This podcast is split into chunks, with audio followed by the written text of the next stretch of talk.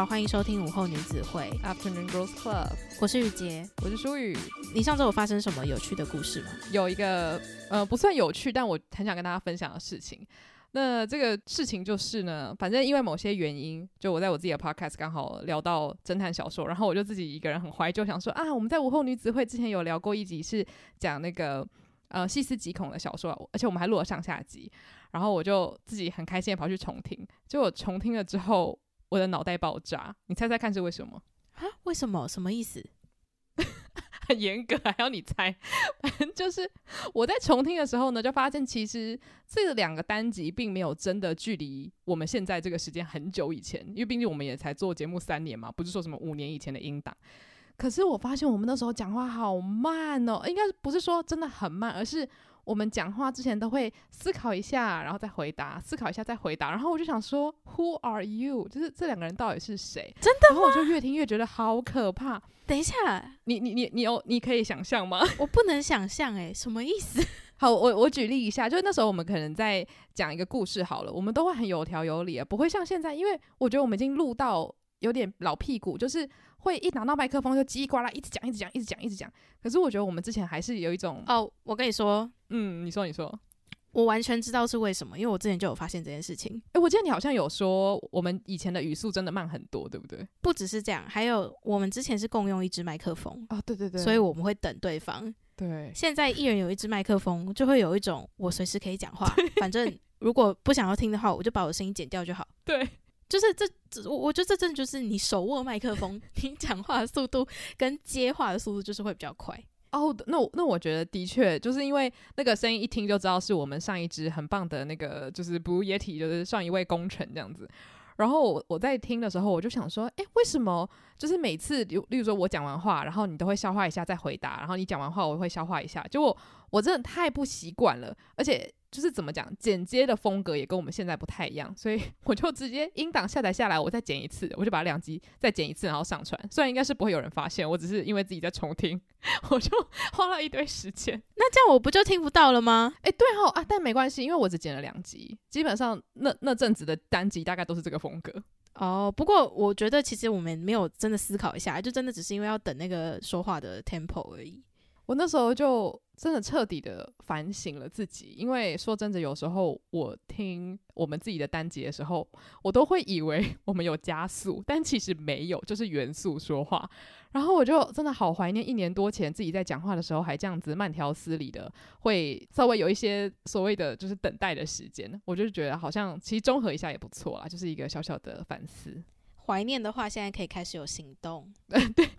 我现在也是会，就是想要好好的稍微沉静一下这样子，但是就请大家见谅。我觉得真的是你手拿麦克风的时候会比较不小心，就是有点太过兴奋。想要定期收听更多书虫人生的精彩书单吗？想要定期吸收更多影剧人生的心得体悟吗？欢迎订阅我们跟 Mixer Box 合作推出的午后女子会赞助方案，每月提供一篇节目精选主题延伸文章，以及我们的每月书单影剧片单心得分享。外加每月 bonus 书虫人生特辑，以及每两个月一次的英文闲聊单集。现在就去 Mixer Box 搜寻午后女子会 Afternoon Girls Club，订阅不同层级的方案，为你的生活提供更多休闲娱乐的新选择。那我们今天其实要来回一封呃来信单元的信件。那我们来信的听众呢，他的名叫塔塔。那我就先来朗读一下这封信喽。Hello，雨洁书雨，上了大学，我发现其实大学根本没有想象中那么美好。觉得大学能出去说说话、聊聊天的人真的没有。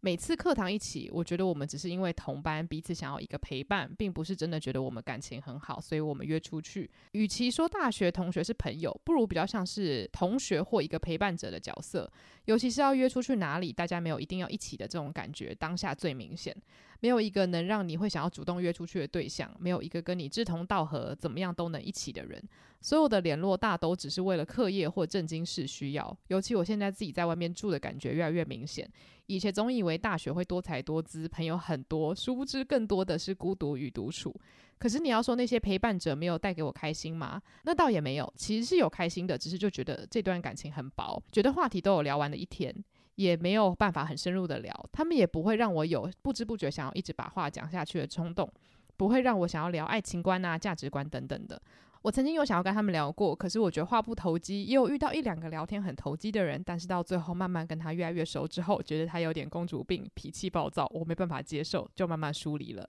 就只能当有距离的同学朋友而已。跟那些陪伴者相处是开心的，没有错，但心灵比较没有充满能量的感觉，比较空虚。我自己虽然怕生，但其实蛮喜欢交朋友的，在喜欢的圈子里，其实我的话是蛮多的。所以我想问你们，大学也会这样吗？还是我生活上有什么样子的问题？我应该要怎么调试自己的心情呢？我觉得这个来信的内容真的是，你上大学大一的时候，如果你打开 Dcard 啊，就充斥着这样子的烦恼。那你还记得下面的人通常怎么回答吗？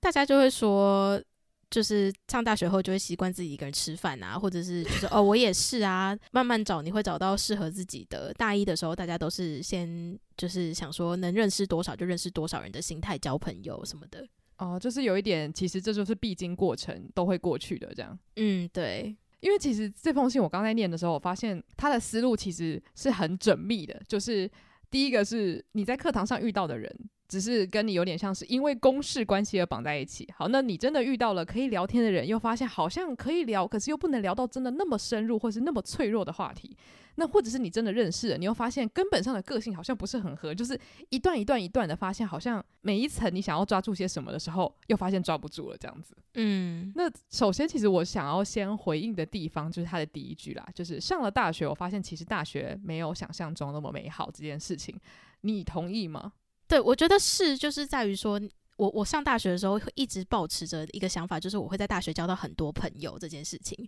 嗯，所以当然你一开始进到那个环境，然后你发现哇，其实没有，大家也都没有像你以前高中的时候或国中的时候，可以因为坐在附近马上跟别人攀谈，然后就变成就是哦什么都可以聊这样子的关系，就你很难去建立这样子的友谊，因为位置完全不一样，就已经是一个对我来说很冲击的点。嗯，然后还有就是可能下课后，呃，或是中午吃饭的时候，你要自己去找说你要跟谁吃饭，或者是你要吃什么，就是因为你过惯了人家都帮你安排好的生活，突然间要自己做主的时候，真的会吓到不知道该怎么办。嗯，然后我觉得可能我现在回想的话，我会觉得我我在当时的自己会希望可以找到一个就是愿意带着我去做很多事情的人，可是其实这个想法很相远，因为。如果你真的想要体验什么的话，你自己应该要当主动的那个人，而不是去想说你要找到一个愿意带着你去主动做这些事情的人。哦，诶，而且你这样讲，我突然想到，其实大学有所谓的就是那种直属学长姐的文化嘛，通常就是一定会稍微分配一下，然后会有什么欧趴堂这些的。可是我觉得这个是一个呃，大家大架构下面会讲说啊，会有这样子的文化。可是实际上我自己体验到的是，当然我的学姐非常关心我，可是大家都还是个体，不会有人真的像母鸡带小鸡这样，就说来来来，弟弟妹妹们，我带你们认识这个校园。其实大家就是要过自己的生活，所以真的是有很少数真的是有学长姐会把你当自己的弟弟妹妹照顾，但基本上大家还是会觉得说哦，我会关心你，给予你在需要的时候一点支持，但是。什么事情都基本上你要自己去体验跟处理，除非你真的有来主动求救，不然我也不会真的在旁边循循善诱，说，哎，我来帮助你更加适应这个大学生活这样。嗯，而且因为如果大家都像我一样抱持的想法是，哦，我会遇到一个很活泼的人，或者是我会遇到一个主动性很强的人，呃，带着我去做很多体验。如果大家都这样想，那就是没有那个主动的人，那你就永远都不会碰到这样子的对象。对，而且因为。他提到说没有想象中那么美好嘛？我觉得反过来说，我自己会认为高中反而我比较有这种想法，因为其实我看的比较多电影或是影集，在歌颂的美好都是在高中。你说你小时候看的影集吗？对对对，就是，就说国小国中就很爱看《歌舞青春》嘛，那个是高中。可是你你你不会想说那个是很明确，就是哦，它是国外的高中这样子吗？诶、欸，完全不会诶、欸，因为我反而是对国外的学校或者是国外的校园有过多美好的想象，可是台湾的就还好诶、欸，我觉得我那时候就有点那个也像，也可以说是一厢情愿嘛，就是明明是国外的事情，可是我会觉得说啊，我好希望我进到高中也可以这样子，就是开开心心的，然后呃，就是反正每个人都都配到一对这样子，就是会会有一些很多奇奇奇怪怪的幻想这样子，但真的说失望吗？其实也没有，因为你某一部分知道说。就是两个体制本来就不一样，那你该做什么就做什么这样。但我觉得我对于大学本来就没有太多的想象，就可能我没有看过太多确切的影视作品告诉我说大学就长怎样，或者是你想象中可能。国外影视作品可能会过度刻板讲说啊，进去大家尽情狂欢、狂暴喝酒，然后就是到处找人，你知道亲热什么之类的，你就会觉得哦，这好像也不是真实会发生的生活，至少我不会经历到这样，所以反而我会分得比较开。所以我觉得我自己经历到那个冲击，可能会比较发生在高中，觉得说啊，原来一进学校，我第一个面对到的东西不是满坑满谷的朋友，而是功课很难这件事情，这样。哦，我觉得对我来说，大学的美好很大部分是建立在就是父母或者是以前师长们跟我们说大学会怎么样。哦，对对对，就是因为像我爸妈就是很爱说哦，他们。很多朋友都是大学的时候，然后一直相处到现在啊。就是你大学时期是你人生中最重要的时候，你会遇到最重要的朋友，你会遇到跟你最合的人。就是他们加注了太多这样子，对于大学的友情应该要长什么样子，或者是大学的班级氛围应该是什么样的，就是他们过去的经验在我身上，我就会真的对大学班级或者是同学们是有期待的。嗯，但我觉得其实先讲我们现实生活中的因素好了，因为现在大学太多了，就是假如说跟爸妈那个时候比。的话，所以说真的，我觉得啦，严格来说，我们应该要把时间线往后面更推，就是爸妈的高中可能等于我们现在的大学，因为现在人人的，我不讲人人，但是很多人的预设就是我一定要读大学，不管我想不想，但是这就是绝大多数的人会觉得要走的路，就是如果你可以一直念书，你就念念念念念念，至少要念到大学毕业。所以在这个情况之下，如果你的预设是这样的话，你其实不太能够想象说每个人上了大学的目标是一样的，大家只是会觉得说，哦，这是我要做的事情，大家就慢慢慢慢的跟着这个列队一起考上了大学。所以我觉得会觉得很迷茫，或是觉得完全遇不到跟你一样的人，这个是完全合理的，因为可以说是你就是跟着一大群完全不一样的人一起被丢到了大学这个箱子里面。对，我觉得，而且特别是有很多跟你来自不同县市的人。的这个冲击感对我来说是比较大的，嗯，对，就是嗯，因为你从小到大就在家里面附近生活，所以遇到的人真的都是可能至少都是在你同一个城市生长的嘛。然后到真的到了大学，你才发现说哇，大家其实真的都很不一样，而且大家的就是过去生长背景或是他们来这个地方所想要得到的东西，真的都很不一样。可是你不会一开始一开始就马上问人家说，诶，你来大学想要干嘛？诶，你大学是为了什么？对。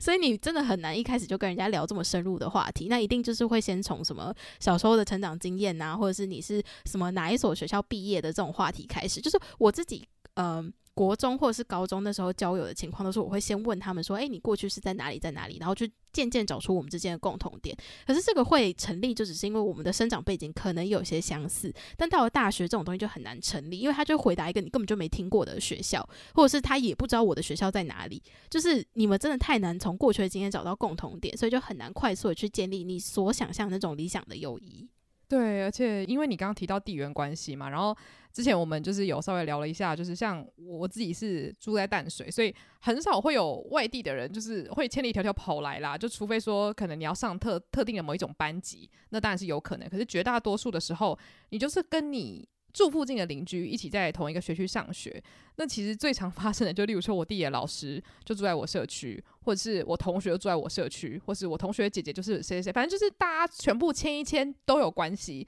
你。呃，往 坏处讲的话，就是你只要做坏事就会传千里，大概是这样子的概念。那我觉得好处就是，今天你认识这一个人，你知道他会住在这里，就是如果没有意外的话，他应该不太可能会搬走，所以你会很愿意花很多心思。我觉得这是一个潜意识，就是你会觉得我花时间在这个人身上是会有很好的回报的。这个回报就是说他会在这里跟着你一起长大。我觉得这个回报是比较到那种陪伴型的。但今天如果去了高中、大学，当然在高中、大学也可以交到一辈子的朋友，但我觉得这个就不是。有地缘关系的了，因为像我在高中、大学的时候，基本上都通勤嘛。那很多人他真的是从很远的地方来的话，他可能会觉得他跟这个土地没有任何的连接。那今天你要他立刻就是把你当做一个一辈子的好朋友，其实我觉得有一点点困难，因为也许他未来有想要去别的地方，那谁知道就是会不会他离开这个大学跟所有的人其实是断了线？那我觉得这其实也是有一点点关联，就是你要立刻叫一个从外面来的人，就例如说我去福大上学好了，虽然。淡水跟新庄也没有说远到哪里去，但基本上那个就不是我的家，所以我不会觉得说我要在那边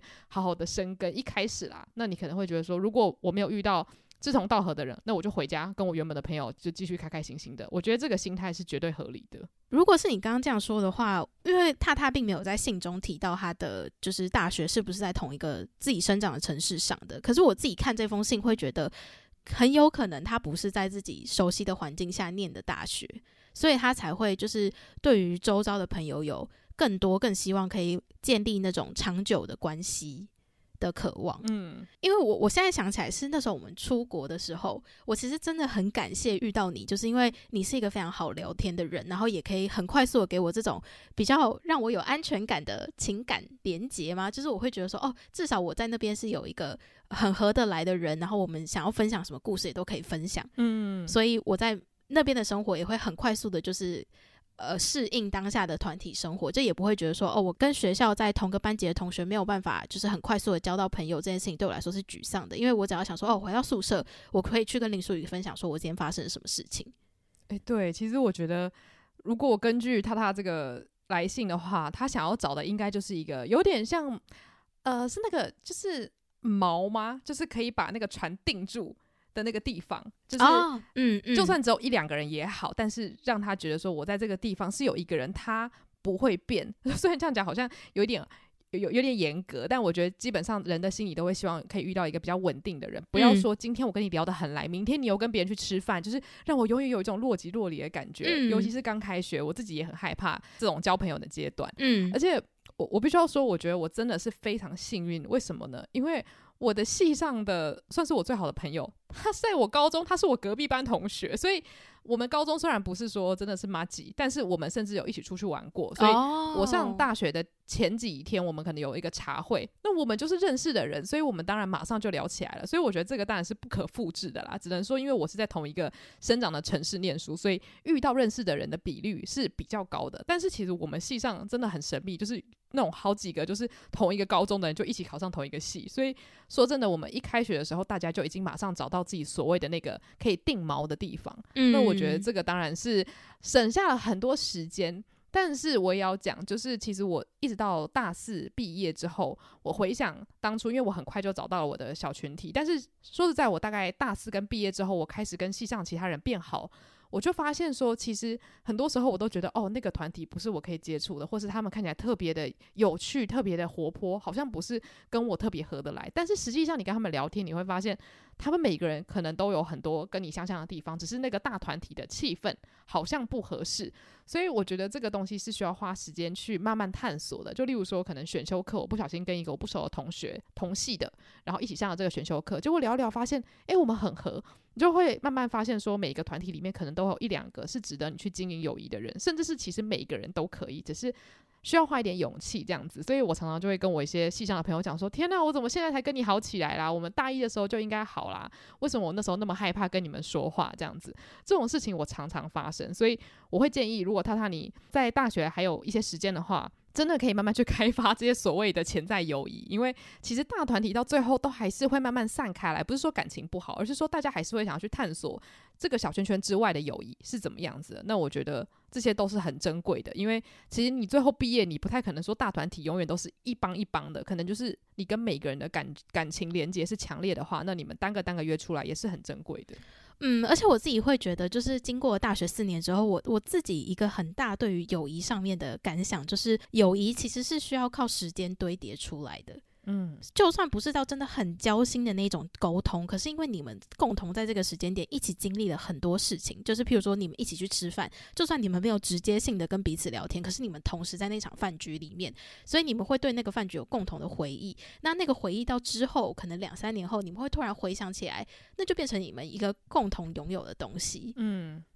然后那个东西就可以激发你们去培养自己的友谊。我不知道这样讲有没有很空，可是真的很多时候，我发现我毕业后反而会跟一些其他群体的人也可以变成朋友，就是因为我们有很多这种共同回忆，只是我们当下并没有连接。而且因为你刚刚讲这个嘛，我就突然想到我们。呃，两周前有聊过意志力，以及就是呃有涵养这件事情。我记得当时是在讲说，就是有些东西它不是一蹴而就的。嗯，然后我就觉得，其实友谊就套回你刚刚说的，就像是你当下经历了很多事情，甚至大家一起上一堂选修课，然后每个人都不专心。我觉得这也是一种养分，因为你们当下可能不觉得跟你坐在同一个教室里的人有任何可以聊起来的东西，可是。比如说五六年后，或甚至是你们大四那一年，你们可以想说啊，大一那一年我们真的好不认真。如果你有出现在那个教室，你们就有一个连接，就是你们都好不认真，你们都好想睡觉。我觉得这其实就是一个，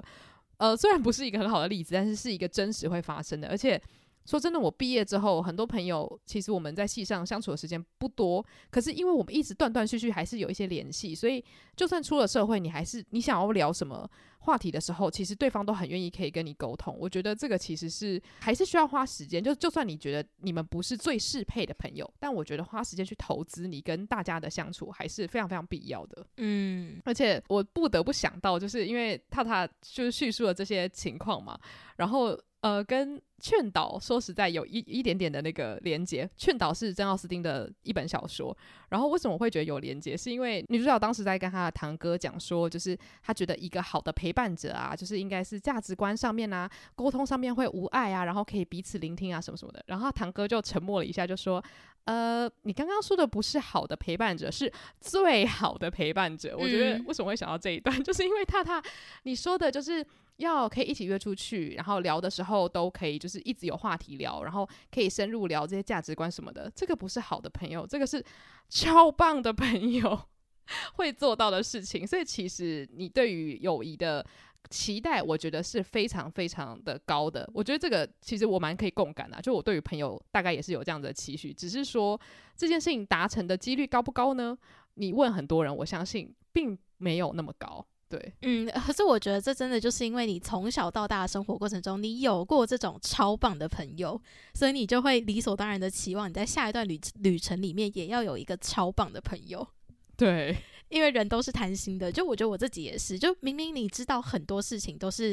哦，我跟他好像不用变成超好的朋友，但是你就是会想要跟人有一种超好的感情的连接。对。所以我，我我我老实说，我自己现在回想，都会觉得说，哇，大学自己真的好努力哦 哦。所以你当时是有努力的想要去建立起一些关系吗？我觉得其实也没有到努力，就是嗯、呃，很多事情是你会发现，你很努力想要得到的东西的话，那它可能不是最适合哦。对对对对对对对对对，对，就是呃，你嗯，经历过很多事情之后，你会发现，其实最适合你的东西，反而是相对比较轻易。来到你身边的，说真的，假如说梦想的话，有可能你努力追寻，你就可以握在手里。但我觉得人这种东西就蛮相反的。而且你刚我刚刚不是问你说你有没有努力吗？突然想到我自己有努力过，就是嗯，刚开学的那三个月吧，我都会很，就是也不是说我特别坚持，但是我都会觉得说，我假如说前开学一个礼拜，我就跟同一批人一起上下学，哎、不没有上学，就是一起放学，一起去搭捷运，我就会觉得我要。不停的做这件事情，因为我们每次可能放学去搭捷运的时候都会聊天，那我就会觉得这件事情很重要，我必须要坚持。然后我觉得它反而就会变成一种好像为了维持友谊的一种 routine。那我觉得这件事情其实有点太 over 了啦，就是可能。没有一起上下学，其实也没有什么关系。可是，在刚开学的时候，因为你的心性不是很稳定，你很害怕你刚交到的朋友明天就去跟别人好了，所以你会有一种，诶，我好像一开始在做某件事情的时候，我必须要先持之以恒的，例如说跟这个人常常一起走路聊天，才可以建立友谊。可是实际上，你真的去回想你很多建立起来的友谊，搞不好你们根本也没有一起干嘛，但是你们就莫名其妙的黏在一起了。我觉得这个是一个蛮好的证明，就是你回想你过去。真的在一起的朋友们，你们是怎么样子维系友谊的话？嗯，对，但就是当然，你付出的那些努力，它不会白费啦。嗯，就是像我们刚刚说的，你付出的那些努力，它可能会是需要大概两到三年时间的累积，它会给你一些很好的 feedback，就是很好的礼物，像是你会突然发现说啊，对对对，我们那时候那些回忆真的好有趣。可是你在那个当下的时候，其实能不能够见到一见如故的朋友，真的是一件很运气的事情。对对，所以我只能说，如果你有。有幸遇到一件如故的朋友，那就是要抓紧他。嗯，是是是。但是，对，只是就是，我觉得那真的很很难讲，就是因为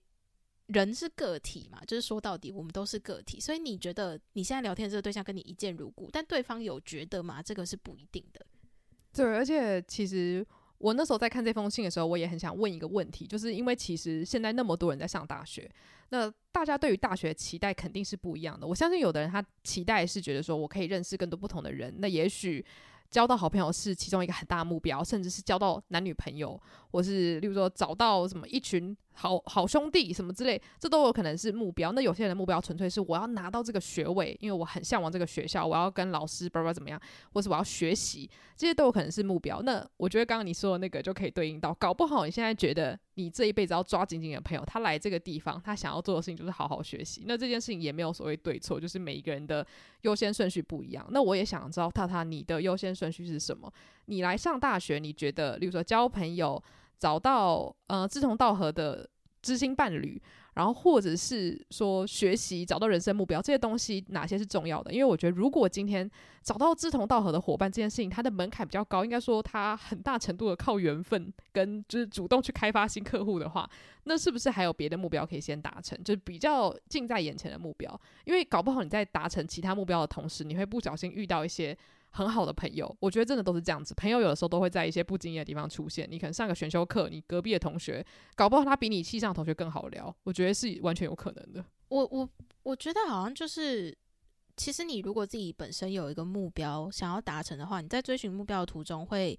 比较容易遇到志同道合的朋友，是因为你们有共同的目标，所以你们本来就会相较其他没有共同目标的人来说，会比较合得来，或是有话聊。嗯，所以的确就是先认清楚自己的目标，然后在追寻的过程中，慢慢的去找有没有机会可以遇到跟自己合得来的人，可能会更容易遇到踏踏心里面所想的这种超棒的朋友。但系上这些朋友，就是大家只是为了陪伴聚在一起，其实它也是一个友谊。只是就是真的，就像书宇前面讲的，可能就不是你心里面所想的那种友谊。那还是看你自己个人的选择，就是你要不要花时间在培养这样子的友谊上面，还是你不要？因为有些人对友谊的态度就是我要精实的友谊，嗯，我要小而精，我不要多而广。但就是其实这两种都有在嘛。就是有些人他就是很喜欢我朋友很多，我跟每个人都可以聊天，但是我们不用太矫情的那种。对，而且就是说实在，我们之前也有提过类似的呃想法，就是说。呃，有时候你可能觉得好，这个人跟我聊的还蛮来的，所以我要就是真的投资我的时间，投资我的精力，然后希望我们可以变成好的朋友。可是有可能你投资了两三年，对方其实没有同等的想法的时候。你的这个投资是不是白费？我不知道，我觉得这个人生很难说。但有可能你得不到你想要的，所以你换得的是一种失望。那我觉得，当然就是跟人做朋友，其实你对他有任何期待，基本上来百分之九十九点九一定会某种程度上会觉得，哦，好像这个不是完全是我想要的。所以我觉得在人身上花时间这件事情我，我我是完全认同的。但我觉得可能可以去做的方向，就是你去多拓展你的。就是交友圈，应该说，或者是你去多参加一些不一样的活动，因为基本上我觉得听起来，目前你认识的人里面，你大概聊过一轮之后，发现可能目前在现在这个阶段没有办法遇到真的很合得来的人，那是不是其实就是要往外寻求？因为其实社团啊，或者是其实大学之外还有很多很好玩的事情可以去做，甚至很多人都讲说，他大学的时候其实都没有在跟西乡同学就是沟通，他他交的朋友都是外面的朋友，我觉得这也完全没有任何问题，所以。我觉得就是归根究底，还是你想要从学校里面得到什么。那学校能给的东西，其实有可能是有限的。你在这边遇到的人，有可能就差不多是这些。那如果不合的话，是不是我们就赶快换一个目标？哦，我觉得你刚刚讲到一个重点，就是大学真的，我我身边遇过很多朋友，他们最好的朋友真的都是在社团的时候遇到的。嗯，然后不然就是打工的时候。对。所以其实真的蛮有趣，有时候跟你在同一个环境上课的同学，他真的不一定会跟你变成好朋友，是是真实存在的。就我我觉得大学的这个友谊神话是需要被适时的更新跟打破的。没错，而且因为如果他他是住在外地的人的话，我还蛮好奇，就是你有没有加入那种。区域的友会，因为像我自己，我有加过那个叫什么？是叫北友会吗？我有点忘记了。反正就是你，你怎么会加北友会？我觉得超荒谬。我记得我去过第一次聚会，然后就是反正那个聚会也是可能有没有六七十人，反正应该没那么多，大概三四十人这样。然后那个会长就说：“哦，我们台北人团结。”然后我就想说：“怎么怎么团结？要团结什么？” 然后就 就有一张卡是那种就是那个北友会可以打折这样子，然后我就。拿到那张卡当然是很开心，可是出了那个会之后，就突然觉得自己好好笑，因为你你想到朋友就是去竹友会啊、男友会啊，或者是高雄是雄友会嘛，就是他们感觉大家真的都很有凝聚力，因为大家真的有很多共同话题，甚至是因为是少数，所以你更可以团结。可是你说住在台北的人，你松山区跟淡水的人要聊什么？其实真的不知道。就是我觉得那个真的有差，因为我们读的是台北的学校，所以北友会相对完全无法提供我任何 心灵上的慰藉。所以我下一次的聚会我就没有去。可是我的朋友、主友会、男友会什么的，他们就真的在里面交到一大堆朋友，然后办了一堆活动。那我觉得这当然是有的时候我同学也会讲说啊，好羡慕哦，住在宿舍的人，他们都一起约出去玩。可是我觉得就是每个人有自己的课题啦。你住台北，你方便，那你相对就没有这种很 bonding 的活动。可是如果你是住外地，你当然有时候会面对面对到的是寂寞，但是同时会有很多人跟你一起对抗这个寂寞。我觉得这个也是幸福。哦，我觉得你说的很对耶，因为就是身为在从小到大都在同一个城市念书的话，就是你真的会。如果你需要情感支持，你就会马上回去找同样在这个城市的人，所以你也不会有那个动力想说我要去拓展新的人，跟他们一起，就是我们可以一起对抗这个孤独，对，就你没有这个急迫性啦。所以如果今天是在外地的话，那当然我的首选可能就是会去找这些我知道他们同样在异地留学的学子们，因为我们一定会有一个共同话题，就是哦想家，或是哦我们的家乡是什么样子的，对，这这是你们本质上就就有的一个共同点了。那如果你是在自己的城市的话，这个共同点就会相对在更难找，就是因为像你说的，其实就是区域区分。嗯，如果有一个什么淡水同乐会，你应该会参加的很开心。我觉得我就会很好奇，想说，诶、欸，会不会有我认识的人？就是你知道，真的当那个区域缩小到我很有共感的时候，你就会想说，会不会其实我们连一连爸妈是认识的？就是你会有这个好奇心，想要去认识这些人。所以，嗯，就不知道他他有没有参加过，因为其实距离他投稿到现在也是有几个月的时间了，所以搞不好你也在这期间有找到一些不同的朋友。如果你真的有一些不一样的体悟的话，也欢迎你可以就是来信或是直接私讯我们，跟我们讲说你的生活是不是有一些不同的改变这样子。因为就像是雨杰一开始讲的，Dcard 上面很多人会发问，但是下面的留言总是说哦，我也是，或是都会过去的，大一都是这样。那不知道你在这个时期过去之后，有没有觉得一切都好转很多？呢，这样。然后，因为他他在这封信的最后有有说，就是我们的大学生活是不是也是这样？然后还有就是他的生活有什么样的问题？然后他怎么调试嘛？就我觉得第一个是有我们的大学生活也是这样。特别是在大一的时候，大家的那个共感性是很强的。就是像刚刚舒宇讲的，其实孤独感大家都有，只是因为你如果人在异地的话，你比较容易找到跟你度过孤独的人。但是相对就是我们是自己在同一个环境长大的话，那个孤独感就是要靠你自己去克服。那第二个是你的生活有什么样的问题嘛？我觉得你的生活其实没有什么问题，只是你想要找的对象，他可能不会在大一的这个环境中出现，因为大一大家都还是会属于一个比较希望能够认识更多人，就认识更多人的阶段。所以我自己会觉得，其实包括我自己大。一在交友的时候，我也会处于就是哦，我先认识了解你，然后说不定我们未来会有什么共同点。但那个我觉得是时间可以去培养，所以你可能在现阶段有点难遇到你心里面所想要的对象。但是大二大三，你想要这种超好朋友的人，其实是有可能会出现的。那你要怎么调试自己？我觉得就是舒宇刚刚说的，先找到一个能够稳定自己的目标，然后朝着那个目标前进的过程中，有很大的几率可以遇到真的跟自己很合的朋友。你刚刚讲那一整段，突然让我就是有一个很深的感触，就是我发现我跟他他好像是同一种人，就是呃，这个不一定是一个很好的习惯啦，但是我自己就是那种，如果我找到了一个朋友，然后我觉得你蛮好聊的，基本上就有点像是那种什么动物，一看到第一个人就会觉得他是主人，就是我就是那种个性的人啊，我就会觉得你就是我的 friend，你不要去别的地方，我会觉得。我被你抛弃，但事实上，我觉得很多人他的想法就有点像是雨杰说的，就是大一的时候，你当然不会遇到第一个人就说你是我最好的朋友，我们此事不分离这样，你当然会觉得说，那我起码要先把这整个水池的人都摸过一遍，我大概知道大家是什么样的个性，我再来决定我要花时间跟谁建立比较深的友谊，这比较合理啦。就是因为有时候如果你太快认定你的主人或是所谓的你的好朋友是谁，搞不好你三个礼拜后你就觉得，诶，天呐，我们个性超不合，那这个行为其实就。蛮奇怪的，就是你怎么会一开始认识一个聊得来的人，就认为他一定是你最适配的朋友？所以我觉得有时候我自己也会慢慢去调试。就在学生时期，其实你要去接受说，一开始大家一定都会有一点慢慢游移来游移去，但不代表他是三心二意，一下喜欢你，一下不喜欢你。我觉得这就是大家遇到新环境的时候会有的一个很正常的想法。嗯，你说的非常棒，但是我要纠正你，不是在水池里面摸人家，这个不好。是，对不起。是我们在我们在同一个环境中，然后不断的去认识新的人。啊，对，对不起，我刚用了一个好恶心的比喻，就是摸清楚摸摸大家的底细，不是手真的去摸这样，对，要要澄清一下。然后